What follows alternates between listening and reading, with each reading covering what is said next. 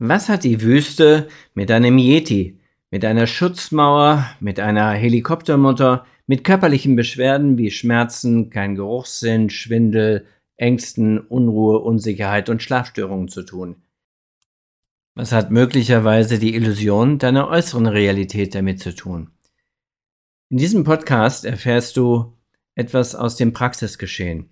Ich lade dich ein, etwas mehr über dich selbst zu erfahren. Heute geht es um die ca. 45-jährige Kirsten und sie hat natürlich ihre Erlaubnis zur Veröffentlichung gegeben und dafür bedanke ich mich. Und es geht um Kirstens Innenreise, ja? Und das ist nicht esoterisch, das ist neurobiologisch. Kirsten quälte sich seit vielen Jahren mit Schmerzen in den verschiedensten Körperregionen, mit phobischen Reaktionen, mit Schlafstörungen, Tagträumen, Lustlosigkeit, Spannungs- und Schwindelgefühlen, innere Unruhe und so weiter und so fort. Natürlich Fuß- und Beinschmerzen, Blasenprobleme. Ja, mit all diesen Problemen quälte sie sich bisher durch ihr Leben und wurde bei mir vorstellig. Wir haben schon ein paar Sitzungen miteinander gearbeitet. Sie ist also vertraut mit der Gefühlsarbeit, mit der Neurobiomet-Gefühlsarbeit. Und in der heutigen Sitzung gab es wiederum eine spannende, eine spannende Geschichte, die das Gehirn schrieb. Nicht das bewusste Gehirn, sondern das unbewusste. Und du weißt, wir haben zwei Gehirnhälften. Und die kommunizieren schon miteinander. Dafür haben die in der Mitte so ein Ding, das nennt man Balken. Das sind so ganz grob 200 Millionen Nervenfasern, die diese beiden Hirnhälften miteinander verbinden. Wir haben übrigens per Videosprechstunde gearbeitet, für das Gehirn ist das kein Thema, denn es geht hier um strategische Prozesse, die innerlich umgesetzt werden. Kirsten teilte mir mit, dass sie seit der letzten Sitzung äh, sich stärker fühlt, kraftvoller fühlt, viele Symptome sich bereits wieder weiterhin reduziert haben und sie sozusagen sich etwas klarer fühlt. Aber sie hat ein Gefühl, und das kann sie nicht so ganz genau in Worte fassen. Also, was haben wir gemacht? Wir haben über das unbewusste System eine Farbe dafür gesucht. War die Farbe hellblau. Und sie schloss die Augen und schaute nach oder fühlte hinein, was sie in der Farbe hellblau fand. Sie fand da eine, ja, eine Art Eingang zu einer Höhle. Dieser war irgendwie hellblau. Als sie dann hinein in diese Höhle gegangen ja, da wurde es dunkel. Immer dunkler. Aber sie hatte keine Angst, sie ist hineingegangen und irgendwie kam sie nicht weiter und dann sagte sie, ich habe das Gefühl, ich komme nicht weiter. Da sind irgendwie Steine, so solche Steine, wie man sie bei einer Burg benutzt. Und dann sagte ich, berühre, fühle mal hinein. Ja, sie sind kalt und sie sind rau. Und in dem Moment, wo sie das sagte, wurden diese Steine eher zu einer Art Block, zu einem Steinblock. Und dann sagte ich, Frag sie doch mal diese Steine, und es ist nichts weiter als innere Kommunikation. Fühle also mal hinein, sind sie eher schützende oder widerstrebende Steine? Ja, sie sagte, ich habe das Gefühl, die schützen. Und in dem Moment, wo sie es aussprach, wurden die Steine zu einem Block, zu einem einzelnen großen Block, der schrumpfte. Und dann konnte sie darüber schauen und sie sah da hinten, da war nichts. Da war ein riesiger, unendlich wirkender Raum, der aber einfach nur dunkel, leer war, nichts, Leere.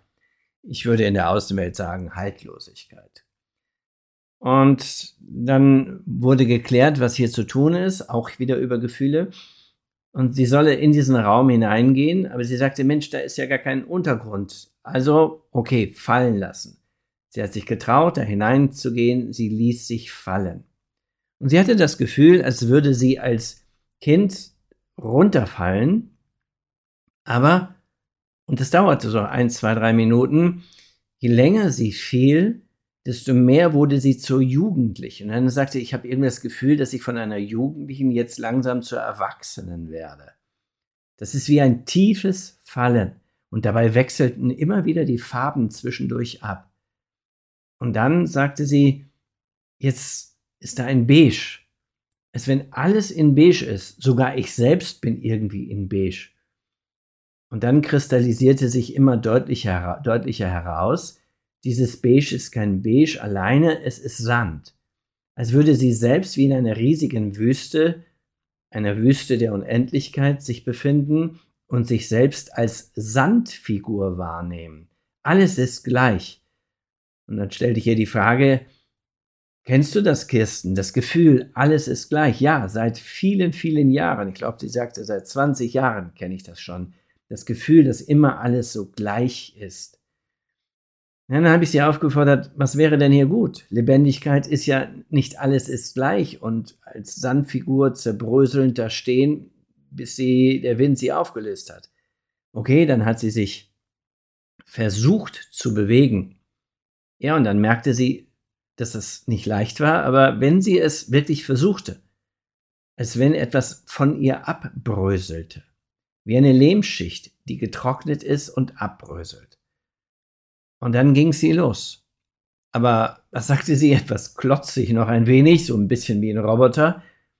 Aber es kam ein Gefühl von, ich werde dabei größer, ich fühle mich stabiler und fester. Und irgendwie habe ich das Gefühl, dass aus diesem Sand etwas Härteres, etwas Lehmiges und trotzdem Weiches wird, etwas, was sich irgendwie anpassen kann.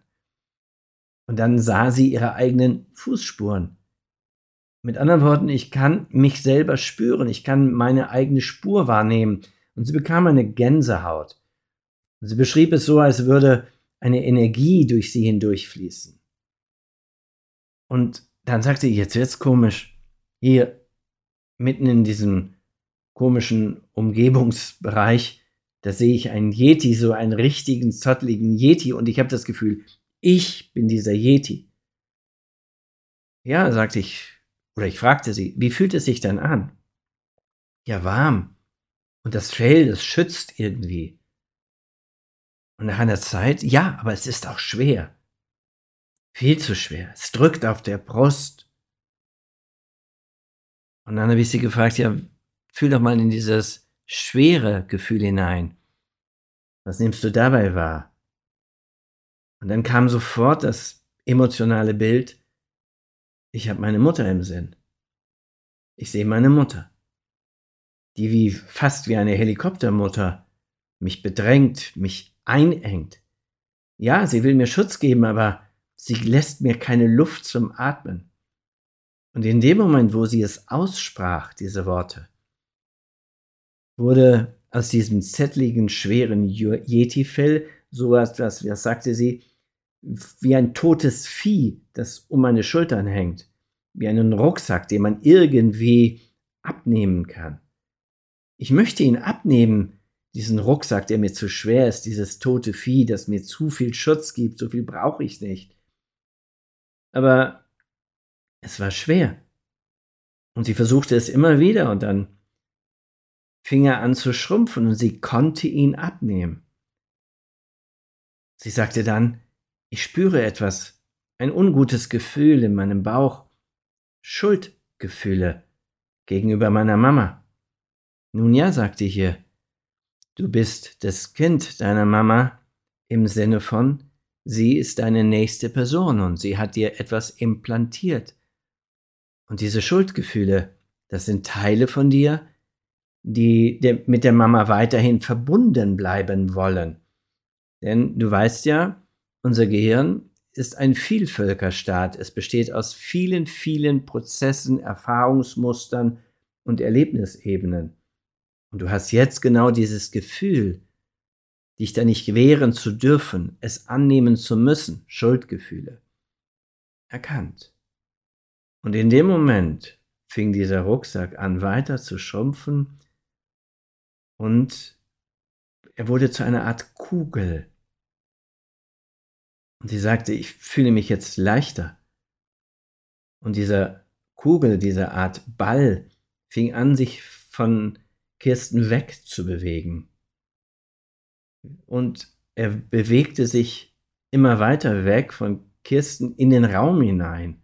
Sie konnte es gar nicht richtig in Worten erklären. Aber ich fühle mich leichter, sagte sie. Ich spüre das Gefühl von Leichtigkeit. Als wenn ich mehr in diesem Raum Verbindung habe. Also ohne das komische Gefühl, das schmerzhafte Gefühl, von Leere, Haltlosigkeit. Und sie sagte, irgendwie nehme ich mich jetzt als Raubvogel wahr. Als würde ich da oben kreisen in meiner Leichtigkeit, aber gleichzeitig genau aufpassen, dass dieser Ball weiterrollt. Einfach in den Raum hinein. Und sie hatte dann das Gefühl, ja, das ist passend, das ist stimmig für heute. Ja, dann haben wir die Sitzung beendet. Das ist jetzt wirklich nur ein sehr verkürzter Ausschnitt. Und wir haben geklärt, auch hier wieder über die Körperreaktionsebenen. Auch die sind nicht esoterisch. Körperreaktionsebenen sind evolutionär seit vielen hundert Millionen Jahren Bestandteil für unsere, unser Selbstentwicklungssystem. Und sie kriegt keine Aufgabe mit. Denn häufig bekommen die Klienten nicht von mir, von ihrem eigenen System eine Aufgabe mit, die sie umsetzen sollen. Also aktiv sich am Veränderungsprozess beteiligen. Keine Aufgabe, dann haben wir geklärt, wie viel Zeit sie sich lassen soll mit diesem unbewussten Prozess. Auch das wieder nicht über den Verstand gefragt, denn der sagt immer Zeit, schnell machen, tun, leisten. Nein, wir haben das auch hier über die Gefühle abgefragt. Vier Wochen soll sie sich Zeit lassen, unbewusst es laufen lassen. Ja, ich bin gespannt. Ich bin nicht gespannt, ob all die Symptome weggehen. Darum geht's hier gar nicht. Das ist eh für mich persönlich aus meiner Erfahrung selbstverständlich. Das Entscheidende ist, ich bin gespannt, wie das Gehirn in seiner Symbolebene, denn es sind ja alles Symbolprozesse, genauso wie beim Traum oder im Traumprozess Symbolprozesse entstehen, wie das Gehirn in die Lösung kommt. Und jedes Gehirn kann in diese Lösung hineinkommen.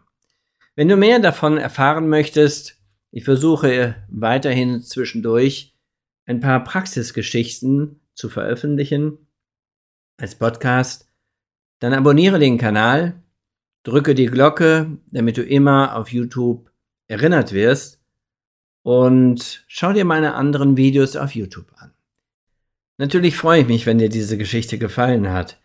Belohne mich dann bitte mit einem Daumen hoch und gerne auch mit einem Kommentar.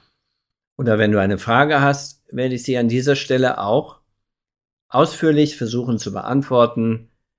Viel ausführlicher ist mein YouTube-Kanal Wunderhirn und meine Homepage Neurobiomet.